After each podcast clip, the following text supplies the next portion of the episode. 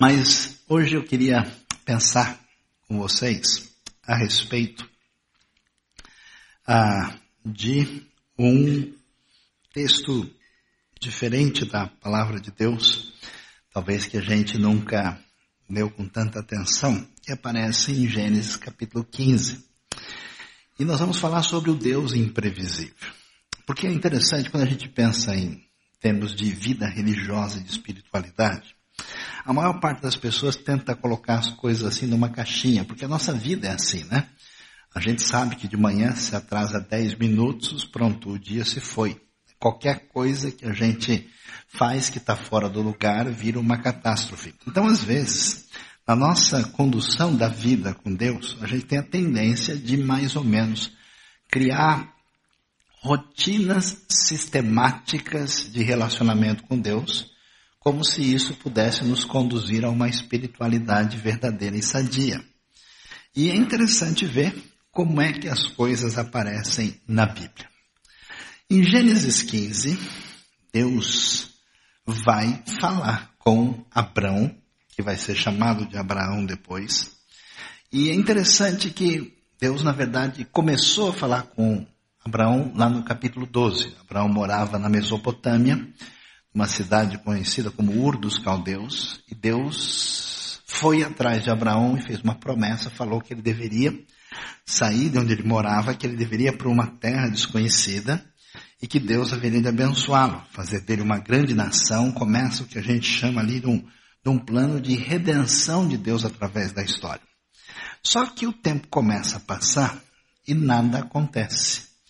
E diante desse cenário, a Bíblia vai dizer que depois dessas coisas o Senhor falou a Abraão numa visão. Não tenha medo, Abraão, sinal que a situação não estava tão favorável assim.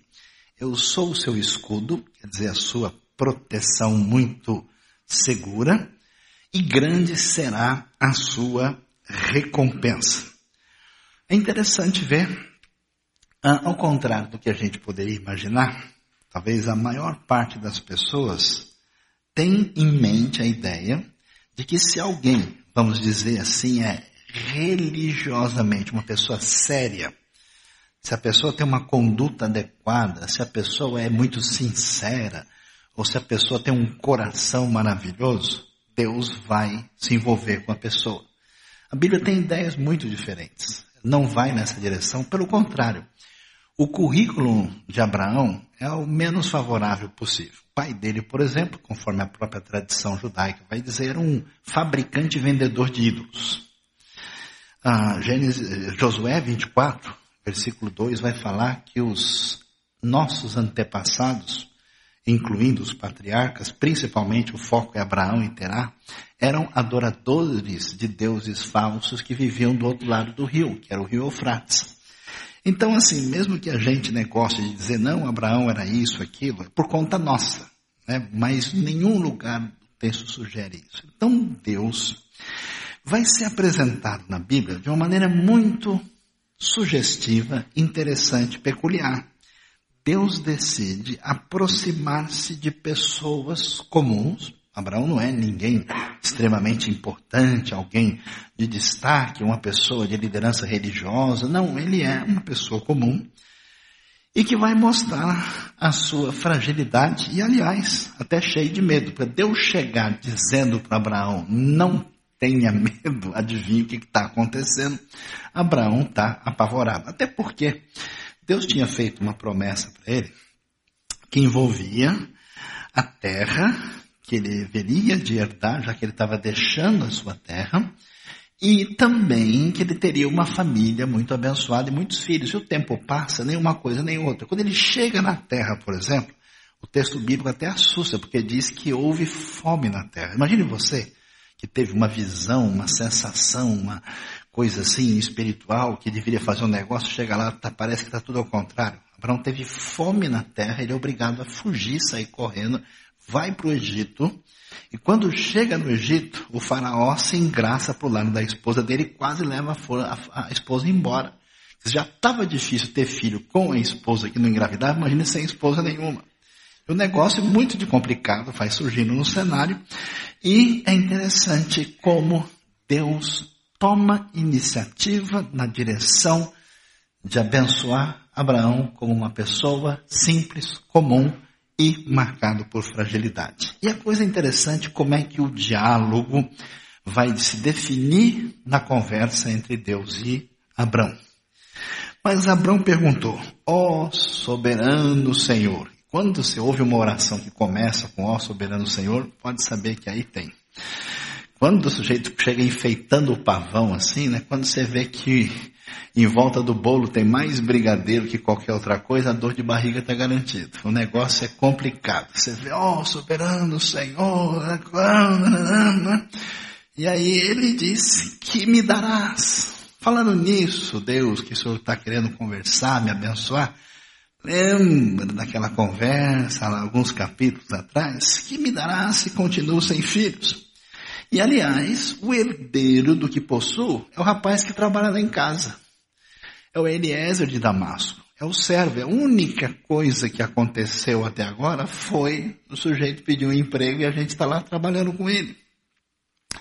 E aí, o Abraão vai criando mais coragem, né? Que ele quer trombar com Deus, mas sabe como é que é? A gente vai aos poucos, metodologicamente organizado, até que ele abre o jogo completo e diz aquilo que dificilmente a gente vai dizer: Tu não me deste filho algum.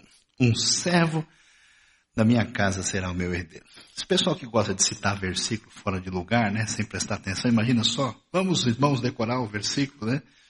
Aqui de Gênesis 15, versículo 3. Um servo da minha casa será o meu herdeiro. Amém, amém, amém. Não, tem nada a ver o versículo mostra a total fragilidade de Abraão, dizendo: Deus, faz tempo que a gente conversou, eu não tenho nada a ver com isso, foi o Senhor que veio atrás, o Senhor que fez a promessa, e agora o que eu tenho é o rapaz que trabalha aqui em casa.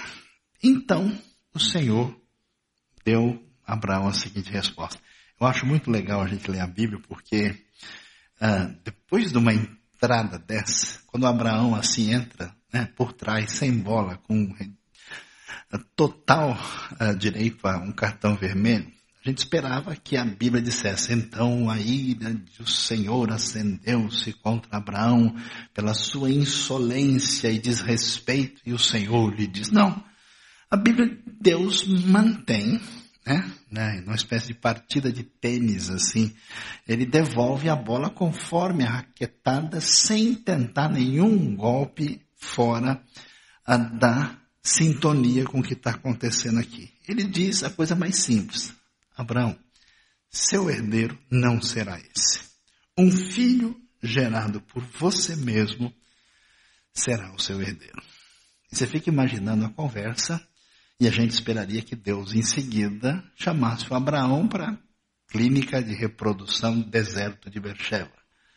Ou que levasse ele para algum esquema mais assim biológico e Deus convida ele para olhar o planetário. Olha que coisa interessante. Levando para fora da tenda, disse-lhe: Olhe para o céu e conte as estrelas, se é que pode contá-las. E prosseguiu: assim será a sua descendência.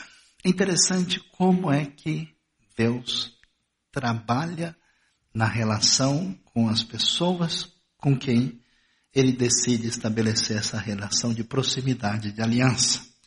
Deus coloca Abraão numa situação em que ele vai ter dois elementos à sua disposição: o servo de Damasco e as estrelas do céu. Para onde é que ele vai olhar qual vai ser a direção do nosso amigo Abraão. E isso levanta uma coisa para a gente pensar que afeta diretamente a sua vida e a nossa vida. Porque na nossa cultura imediatista, aliás, eu tenho visto, a Bíblia já dizia isso, a gente confirma cada vez mais, que raríssimas são as pessoas que estão interessadas por Deus, pela sua verdade, pela sua palavra.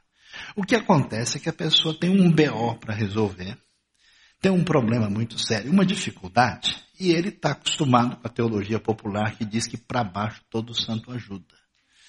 Então, se de repente, para resolver o meu problema financeiro, a minha dificuldade familiar, a minha questão ah, que eu tenho de enfermidade, meu problema, Deus pode ajudar, então a gente faz o que for necessário.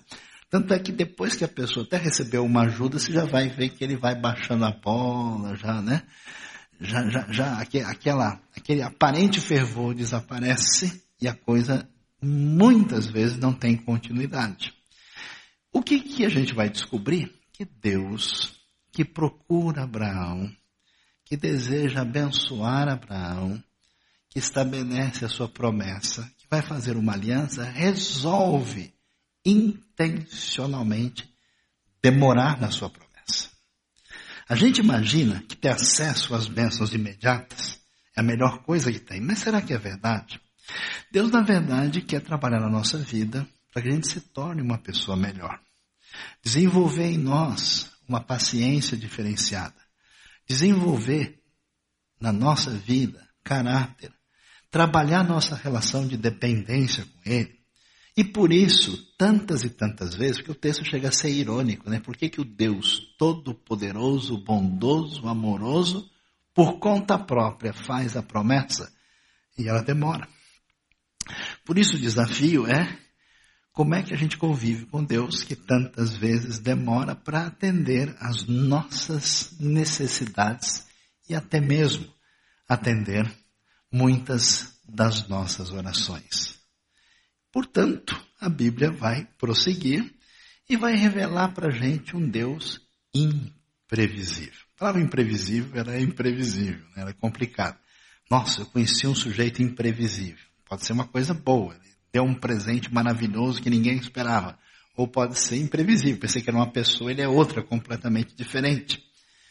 É interessante ver que nós não temos como controlar a Deus, nós não temos como colocar Deus em caixinhas em perspectiva, debaixo da nossa vontade, da nossa determinação. Portanto, Deus vai se revelar alguém sendo Senhor da história e absolutamente poderoso, que está no domínio da situação e na maneira como ele se relaciona conosco. Isso certamente vai ser uma realidade que a gente precisa entender, conhecer e introjetar no nosso coração. E é surpreendente, porque Abraão abre o jogo, coloca a sua frustração diante de Deus, Deus, eu tenho ouvido o Senhor falar tanto tempo. Veja só, só tenho Eliezer de Damasco. E, diante da resposta simples de Deus e do convite para que Abraão saia da tenda e olhe para o céu, a Bíblia vai apresentar esse versículo tão precioso de Gênesis 15, versículo 6, que Abraão creu no Senhor e isso lhe foi creditado como justiça. A gente imagina, né, que as pessoas que agradaram a Deus na Bíblia, no Antigo Testamento, eram pessoas muito obedientes, pessoas que né, liam a Bíblia de manhã, pessoas que faziam certas coisas, tinham atividades religiosas, sabiam cantar as músicas da época. A Bíblia não apresenta nada disso. A ideia que está envolvida com a nossa relação com Deus envolve a nossa confiança, a nossa dependência de Deus e colocar a nossa situação de indefinição, de fragilidade, de pecado diante de Deus. Esse texto é tão valioso e importante que é o texto que Paulo vai usar no Novo Testamento em Romanos 4. Quando os religiosos da época diziam que as pessoas eram abençoadas por Deus em conformidade com a sua prática religiosa, Paulo diz: vocês nunca leram a Bíblia direito.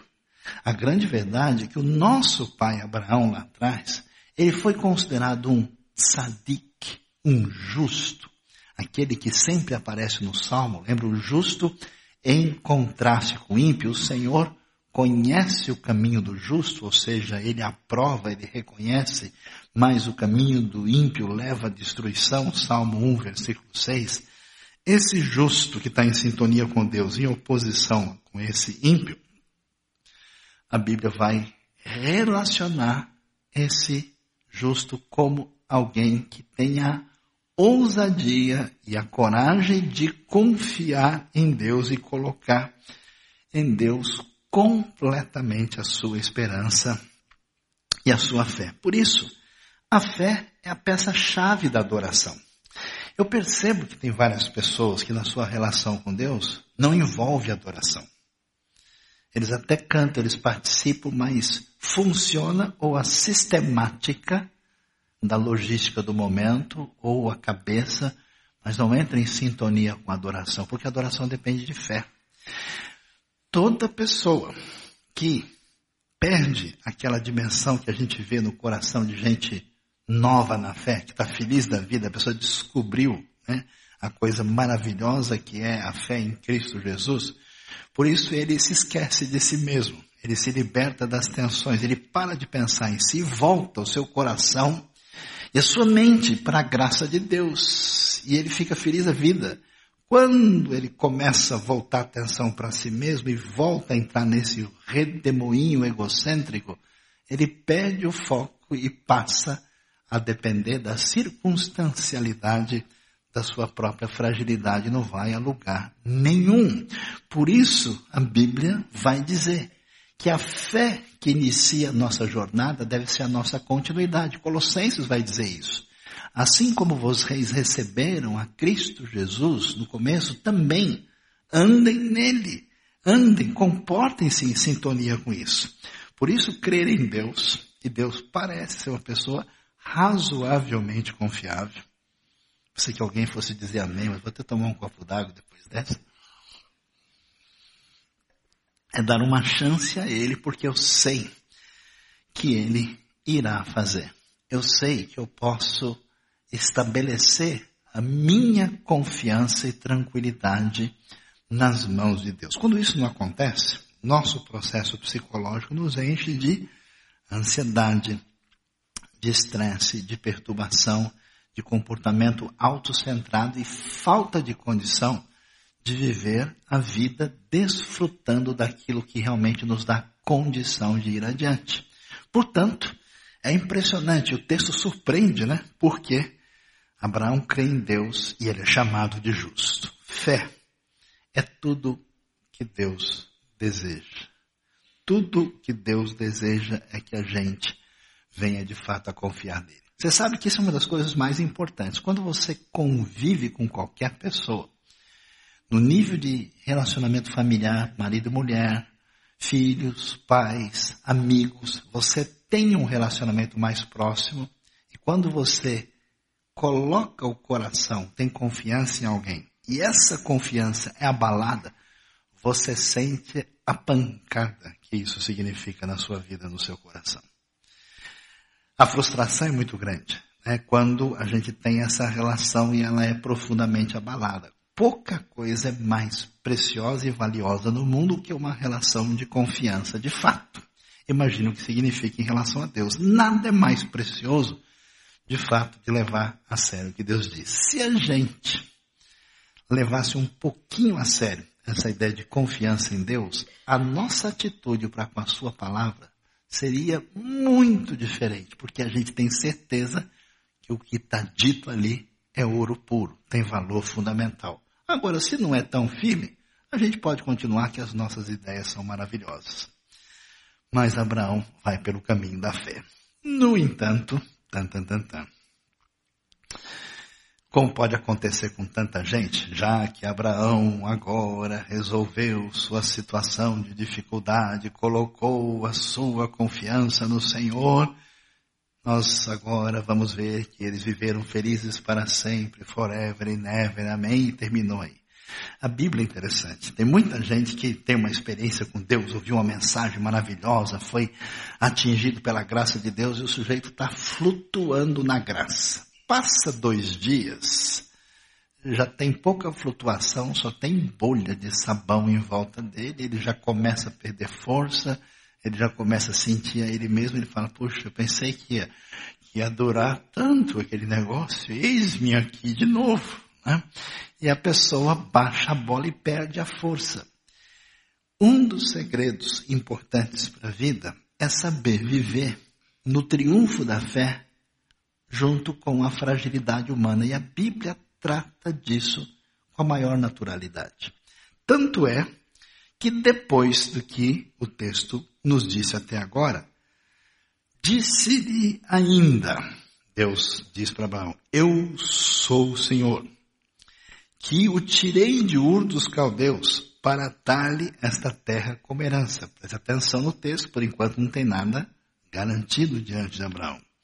Perguntou-lhe Abraão, ó, de novo, ó soberano Senhor, meu amigo, lá vem. Eis o Abraão em ação para ensinar o nosso coração mais uma grande lição.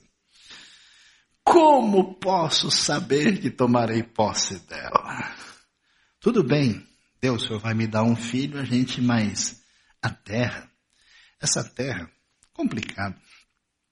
Deus me manda vir para cá, primeira terra está em fome. Ele é obrigado a fugir. Chega lá, passa os apertos que passou no Egito e tem mais. A terra está ocupada. Está cheia de gente. Então, se já está difícil a coisa mais naturalmente esperável, que é nascer um nenê na família, quanto mais ocupar a terra que saibam vocês é a terra mais disputada da antiguidade, por ser um corredor de passagem para os lugares mais estratégicos do mundo. E aí, Deus vai responder a pergunta de Abraão. E aí, de novo, a gente fica confuso. Por quê? Porque quando estava falando em filho, Deus convidou ele para o planetário. Agora está falando em tomar posse da terra, Deus está chamando para um churrasco. O negócio está meio estranho. Veja lá o que diz o texto. Respondeu-lhe o Senhor, traga uma novilha, uma cabra e um carneiro. Pensei que agora o pessoal fosse dizer amém. Todos com três anos de vida. E também uma rolinha e um pombinho. Ou seja, traga animais que vão servir para o sacrifício. Deus faz isso e é interessante. Mesmo Abraão, com toda a sua fragilidade, mesmo ele tendo questionado sobre o filho, mesmo ele questionando sobre a terra, apesar da dúvida, Deus, interessante isso, não traz qualquer, Deus o poupa, Deus não acha isso desrespeito, Deus não o castiga, Deus conversa tranquilamente e resolve assinar um contrato com ele. A gente ouve falar na palavra aliança. Aliança no mundo antigo significava um contrato que estabelecia uma relação jurídica de lealdade entre duas partes. E a gente está vendo esses animais sendo preparados e vê essa situação né, que aparece na vida de Abraão e que reflete a nossa situação tantas vezes na vida de entre a fé e a dúvida, que é a luta que marca a nossa caminhada com Deus, que às vezes a gente não tem essa possibilidade de expressar, de externar, de colocar diante de Deus como o texto mostra que Abraão faz. É muito interessante ver a caminhada quando Deus resolve fazer essa aliança. Abraão trouxe todos esses animais, cortou-os ao meio porque no mundo antigo, quando duas pessoas, nesse mundo semítico, nesse mundo hebraico, dois reis, duas pessoas importantes, iam fazer qualquer acordo, qualquer tratado sério, isso era celebrado desse jeito, fazia-se uma, uma refeição especial, e esse pessoal é nômade, seminômade, eles têm rebanhos, eles traziam os animais, eles cortavam os animais ao meio para representar cada uma das partes envolvidas no contrato, na aliança. Então, quando Abraão corta ao meio e coloca cada metade em frente à outra, eles estão no cartório. Eles estão preparando para fechar essa aliança, que é o comprometimento de Deus de que Deus irá garantir aquilo que ele promete a Abraão. E o, o, texto fica cinematográfico aqui, né? Hollywood copiou tudo da Bíblia. Não é à toa que os maiores cineastas foram judeus, porque eles já tinham lido isso antes. Nisso, aves de rapina, ó o Hitchcock aprendendo com a Bíblia aqui. Né? Começaram a descer sobre os cadáveres. Você viu Abraão lá correndo, tentando cortar animal aqui, é urubu para cá, corvo, bicho estranho descendo. E Abraão enxotava as aves. E você vê o contexto nessa situação, fim do dia ao pôr do sol. É impressionante. Abraão foi tomado de um sono profundo palavra especialmente relevante, a palavra que é usada para falar do sono do homem quando Eva é criada, quando é tirada a costela, um sono profundo. E eis que vieram sobre ele trevas densas e apavorantes. É muito interessante ver isso, porque a gente sempre imagina trevas de maneira negativa. Né? Escuridão como uma coisa que tem a ver com o mal. Quem poderia imaginar trevas abençoadoras ou escuridão da parte de Deus? Parece que Deus está mostrando para Abraão o seu poder, a razão por que a gente deve confiar nele, que na hora decisiva de Deus assinar o contrato, Abraão é atingido pela fragilidade maior, o sono profundo cai sobre ele, e esse esse recado de que Deus é insondável, Deus é imprevisível, Deus está além do nosso conhecimento, se reveste dessa força descritiva, literária, metafórica do texto. E as trevas densas e apavorantes chegam diante de Abraão e revela-se a nós de maneira clara e luminosa o Deus da escuridão. Deus que resolve fechar a sua aliança com Abraão nesse momento e que na Bíblia, em diversos lugares, vai ser descrito no seu poder, na sua grandiosidade, na sua santidade e na sua imprevisibilidade e mistério através dessa maneira. Quer ver que coisa interessante? Quando Deus vai dar a sua lei, Êxodo 20, e Deus aparece diante do povo, o que, que a Bíblia diz? Vendo-se o povo diante dos trovões e dos relâmpagos, e do som da trombeta, e do monte fumegante, todos tremeram assustados, ficaram à distância e disseram a Moisés, fala tu mesmo conosco, e ouviremos, mas que Deus não fale conosco para que não morramos. Moisés disse ao povo: Não tenham medo, Deus veio prová-los, para que o temor de Deus esteja em vocês e os livre de pecar. Mas o povo permaneceu à distância, ao passo que Moisés, olha, dá até arrepia, gente, aqui, aproximou-se da nuvem escura em que Deus se encontrava. Deus glorioso, Deus poderoso, Deus santo e insondável, que não pode ser medido pela nossa limitadíssima capacidade. Deus cujo caráter insondável precisa atingir o profundo do nosso coração. Deus que se revela assim no Êxodo, veja que coisa quando nós lemos mais adiante. Nos Salmos, ele se revela de maneira imprevisível esse Deus da escuridão insondável, o Deus que inspira algo tão valioso no nosso coração chamado temor. A maneira frívola, a maneira superficial, a maneira absolutamente irrefletida, como certas pessoas se referem a Deus, sugere que essas pessoas precisam do contato com o Deus insondável que se revela na escuridão, que se revela dessa maneira, de tal forma que nos Salmos nós vamos ver algumas descrições impressionantes sobre Deus. Salmo 18, verso 11. Fez das trevas o seu esconderijo. Aquela ideia de Isaías é um Deus que se esconde das escuras nuvens cheias de água, o abrigo que o envolvia. Olha que texto forte. fez das escuras nuvens cheias de água o abrigo que o envolvia. Salmo 98, o Senhor reina, exulte a terra e alegrem-se as regiões costeiras distantes. Nuvens escuras e espessas o cercam, retidão e justiça são a base do seu trono.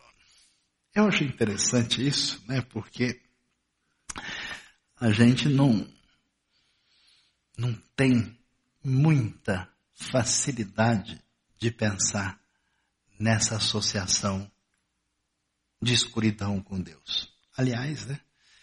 Se a gente, até hoje eu conheço gente que depois de grande assim, tem medo de dormir com a luz apagada, né? Se apaga a luz, a pessoa assim até, dá até aquela engasgada. Pega a vela, pega logo, traz aqui, né? Porque é interessante a dependência de interpretação da realidade do nosso sentido da visão.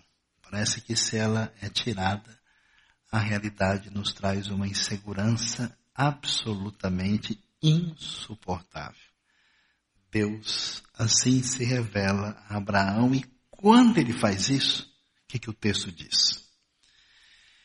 Então o Senhor lhe disse, saiba que os seus descendentes serão estrangeiros numa terra que não lhes pertencerá, onde também serão escravizados e oprimidos por 400 anos. Que coisa! Mas eu castigarei a nação a quem servirão como escravos e depois de tudo sairão com muitos bens. Você, porém, irá em paz a seus antepassados, será sepultado em boa velhice.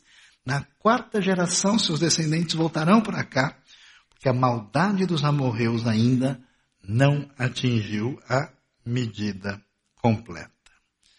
É muito interessante que o nosso coração precisa de firmeza precisa de estabilidade. A gente busca isso na nossa força, no nosso poder.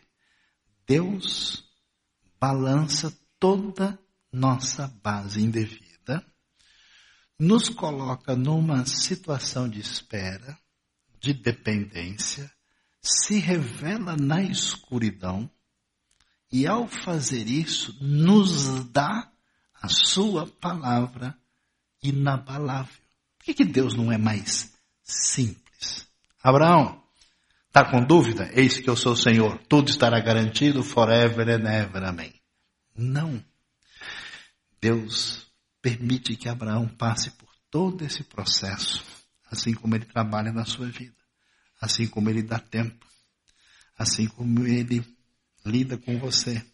Ele quer criar uma relação intrínseca, verdadeira, com você em aliança para que haja fé, dependência e segurança em Deus. E o texto é tão impressionante que Deus diz: Abraão, você acha mesmo que eu não entendo das coisas? Está tudo tão esquematizado em relação aos seus descendentes, em relação à terra, que eu tenho até o cronograma dos próximos 400 anos. Você vai para lá, vai ter muito descendente, o pessoal vai passar uns apertos, vai ser escravizado. Ou seja, você quer que eu traga o cronograma completo de quanto tempo? As coisas irão acontecer dessa maneira. É impressionante, mas a palavra da aliança, a palavra de plena segurança, que é firme, ela surge na escuridão. Está com medo? Parece que as coisas são indefinidas e inseguras. Parece que Deus demora. Parece que ele se ausentou. A Bíblia é simplesmente espetacular. Nesse momento, no auge da situação da instabilidade e fragilidade de Abraão e da manifestação do Deus que inspira temor, que inspira confiança, que não pode ser seguro pela limitação humana. Olha o detalhe do texto. Depois que o sol se pôs e veio a escuridão, eis que um fogareiro esfumaçante, você imagina um negócio desse, tudo escuro, aquele breu, e lá vem um foguinho, uma coisa indefinida que vem soltando fumaça. Olha os efeitos especiais aí que precisava acertar os royalties depois com o texto. Que vem chegando com uma tocha acesa e passou entre os pedaços dos animais. Ou seja, Deus está assinando o contrato. Deus está fechando a aliança. Quando Abraão está lá, os animais estão repartidos e essa tocha passa, é o momento em que Deus está assinando a aliança firme de que ele vai fazer aquilo que está envolvido na sua promessa e na, seu, na sua aliança.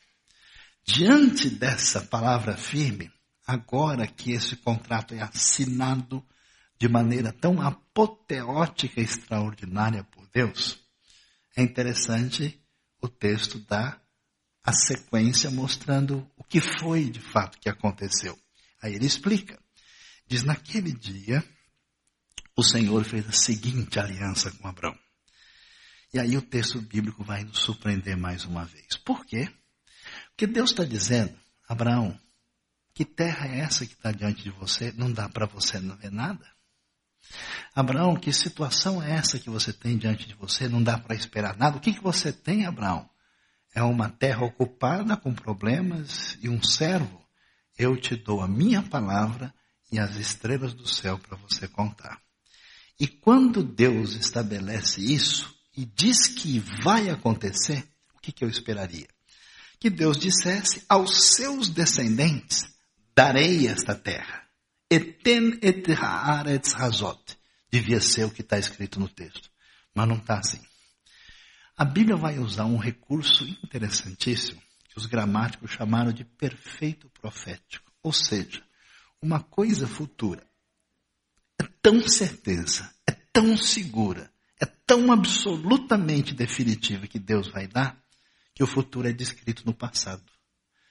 E estranhamente, o texto diz aos seus descendentes, dei esta terra. Natat é a palavra do original para dizer quão firme, certa e segura é a palavra divina. E aí descreve aquilo que se tornará a referência da terra no auge da monarquia no tempo de Davi e Salomão.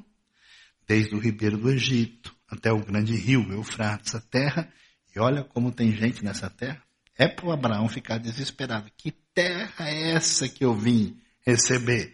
Lá tem os queneus, os quenezeus, os cadimoneus, os hititas, os ferezeus, os refaíns que jogavam na NBA da época, tudo desse tamanho, os amorreus, os cananeus, os gigazeus, os jebuseus e os outros, nem você sabe, nem eu, porque era gente que não acabava mais. É impressionante ver como a coisa se define aqui. Deus assina o contrato e confirma que a bênção será para sempre. Esse é o tipo de aliança que nós temos com Deus. Esse é o Deus que faz aliança com a gente. E o texto bíblico é tão interessante que ele um pouquinho para frente, no capítulo 17, ah, para mostrar que aquilo que Deus falou vai acontecer. E olha quanto tempo demora. Primeira vez que Deus fala com Abraão, ele tinha 75 anos de idade. Agora Abraão vai fazer 100 anos. Quando Abraão, Abraão estava com 99 anos de idade, o Senhor lhe apareceu e disse: Eu sou Deus Todo-Poderoso. Era para Deus chegar depois de tanto tempo. Apareceu o Senhor e disse: Abraão, esquenta não, eu estou chegando. Falaram que Deus é brasileiro, então às vezes ele atrasa um pouco. Então a gente está listando mais um pouco, está tudo aí. Não. Deus chega ironicamente dizendo, eu sou o Senhor Todo-Poderoso. É mesmo? Poxa, por que, que demora tanto para arrumar um nenezinho? Tem um monte que ganha sem nem querer. E agora o Senhor é tão poderoso? Como assim? Ande segundo a minha vontade, seja íntegro. E Deus reafirma aquilo que vai se confirmar. Estabelecerei a minha aliança entre mim e você e multiplicarei muitíssimo a sua descendência. Abraão prostrou-se, rosto em terra, e o texto vai prosseguir com aquilo que Deus vai dizer. Diante do Deus imprevisível, do Deus que está por trás da sua vida, que se você puder abrir sua mente, o seu coração, para tentar conhecer e entender sobre esse Deus e ser atingido no âmago do seu coração e das suas emoções por esse Deus que se revela, o Deus que aparece na escuridão e que confirma a sua fidelidade, aí sim, quando a gente se relaciona com esse Deus que nos surpreende, que está fora do nosso controle, aí sim a gente se prostra e adora, e adora, e adora de verdade. Eu sei que muitos de vocês já tiveram experiências verdadeiras de adoração. A maior parte é tudo bobagem, é pura carne, é mera liturgia, é coisa que a gente faz no automático. Mas tem vez que Deus pega a gente de jeito e de alguma maneira, às vezes com um tanto quanto de escuridão, a gente se sente um pozinho de nada. A gente se sente no lugar que a gente precisa se sentir e a gente é alcançado por graça. E é interessante, depois disso, nosso coração sossega. Depois disso, a gente consegue uma calma e uma tranquilidade que não tem explicação humana. Muito impressionante como a Bíblia revela. A grande verdade é que em muitas ocasiões na vida, adoração só depois da escuridão. Dá vontade de eu apagar a luz agora para a gente orar, mas acho que não precisa. Que Deus abençoe a nossa vida. Deus abençoe o nosso coração.